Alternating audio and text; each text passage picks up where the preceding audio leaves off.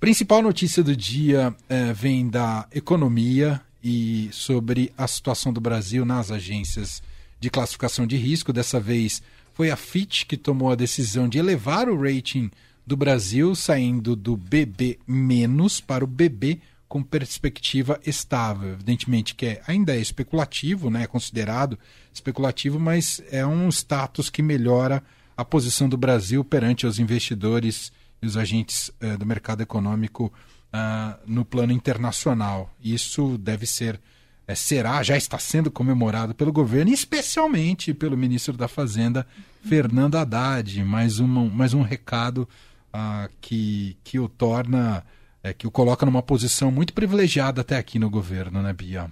Exatamente, Emanuel. É, essa notícia de hoje é da FIT, que elevou a nota de crédito do Brasil, confirma esse sentimento positivo com a agenda econômica do governo Lula, que a gente vem noticiando é, entre empresários, entre analistas, entre economistas, claro, com, com críticas. É, a determinadas medidas, a determinadas discussões, mas de uma maneira geral, com uma percepção positiva sobre o que tem sido entregue é, pelo atual governo no campo da economia, especialmente depois é, da apresentação do, do que é o desenho do arcabouço fiscal, especialmente depois da aprovação dessa primeira fase aí de reforma tributária, ao menos na Câmara dos Deputados, conforme tinha sido prometido pelo governo Lula.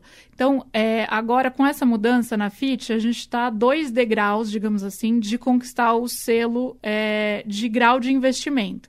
É, que é um selo que o Brasil teve em 2008, no segundo mandato do é, governo Lula, e depois perdeu em 2015, no segundo mandato é, da ex-presidente Dilma Rousseff. Muitos fundos, alguns fundos de investimento internacional que só são permitidos, só permitem que se coloque dinheiro no país é, se há esse selo de grau de investimento, que é um selo aí de bom pagador, digamos assim, dado por essas agências que fazem a avaliação do risco de crédito. Então a gente já tinha tido em junho uma notícia positiva com relação a isso, a Standard Poor's, a S&P, já tinha mudado a perspectiva da nota de crédito do Brasil, que na S&P é BB-, mudou de estável para positivo. Aí hoje a gente tem essa mudança na nota de crédito na FIT, está faltando, então aí são três, está faltando algum movimento nesse sentido pela Moody's, é, mas a gente tem duas de três já sinalizando que o cenário é melhor do que o esperado. É isso que é, a FIT levou em consideração para tomar essa decisão. Eles falam que o desempenho macroeconômico e fiscal está vindo melhor do que o esperado no Brasil. E isso é um sinal também de confiança no governo, e aí no governo a gente fala, claro, é, quem fica com os créditos de uma política econômica bem sucedida é o presidente, afinal de contas é o presidente que determina quem é o, o ministro da Fazenda. Sim. Mas há uma confiança muito grande hoje, é, uma boa relação estabelecida entre mercado, entre agentes é, do setor privado com o ministro da Fazenda, Fernando Haddad, que no início, é, digamos, não era o queridinho para assumir esse cargo, se fosse para Faria Lima escolher, escolheria, sei lá, o Henrique Meirelles, provavelmente, alguém assim, Uhum. né? O Pércio Arida. é, e o Lula colocou o Haddad lá e o Haddad vem é, conquistando aí, digamos, a confiança é, de- da, da Faria Lima, como a gente chama, né? Que é esse setor financeiro, esse mercado financeiro de uma maneira geral. Então, é uma boa notícia para o governo, é uma boa notícia, claro, para o Haddad. É, e o Haddad, quando comemorou hoje é, essa, essa decisão da FIT, ele fez um aceno para o Congresso. Ele elogiou a harmonia entre os poderes, né? Disse que só a harmonia entre os poderes vai levar o Brasil a esse grau de investimento.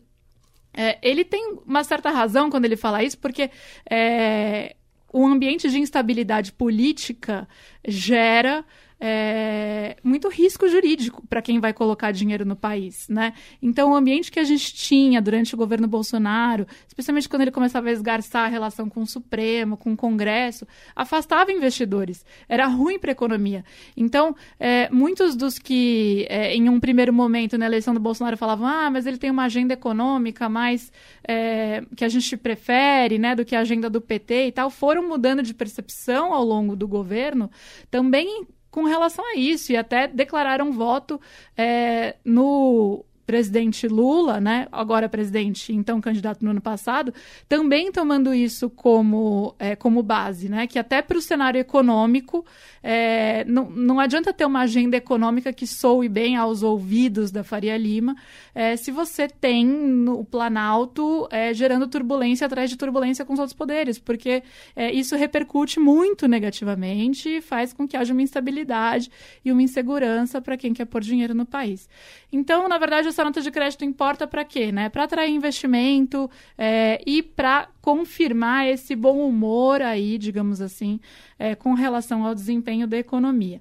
É, e quando o Haddad faz esse aceno para o Congresso também, não, não, deixa de ser um agradecimento aí, porque é, é necessário é, que os projetos do governo sejam aprovados pelos deputados, pelos senadores. Então, a gente viu a primeira etapa da reforma tributária, por exemplo, passar muito com o apoio do presidente da Câmara, Arthur uhum. Lira, é, e agora vai para o Senado. Né? E aí, o próprio Lira, quando comentou a notícia de hoje, também falou que se deve à política econômica do governo com apoio institucional, ele diz, né, aspas dele aí, dos deputados. Ou seja, coloca também o crédito, parte do crédito para o Congresso, porque, de fato, se não tivesse aprovação de marco fiscal no Congresso, se não tiver aprovação de reforma tributária no Congresso, é, também não adianta, digamos assim. Então, nesse ponto, é, um, o Congresso, com a formatação que ele está hoje, ele está, de certa maneira, alinhado com essa agenda econômica é, que sai ali do Ministério da Fazenda, é, e isso é positivo para o governo.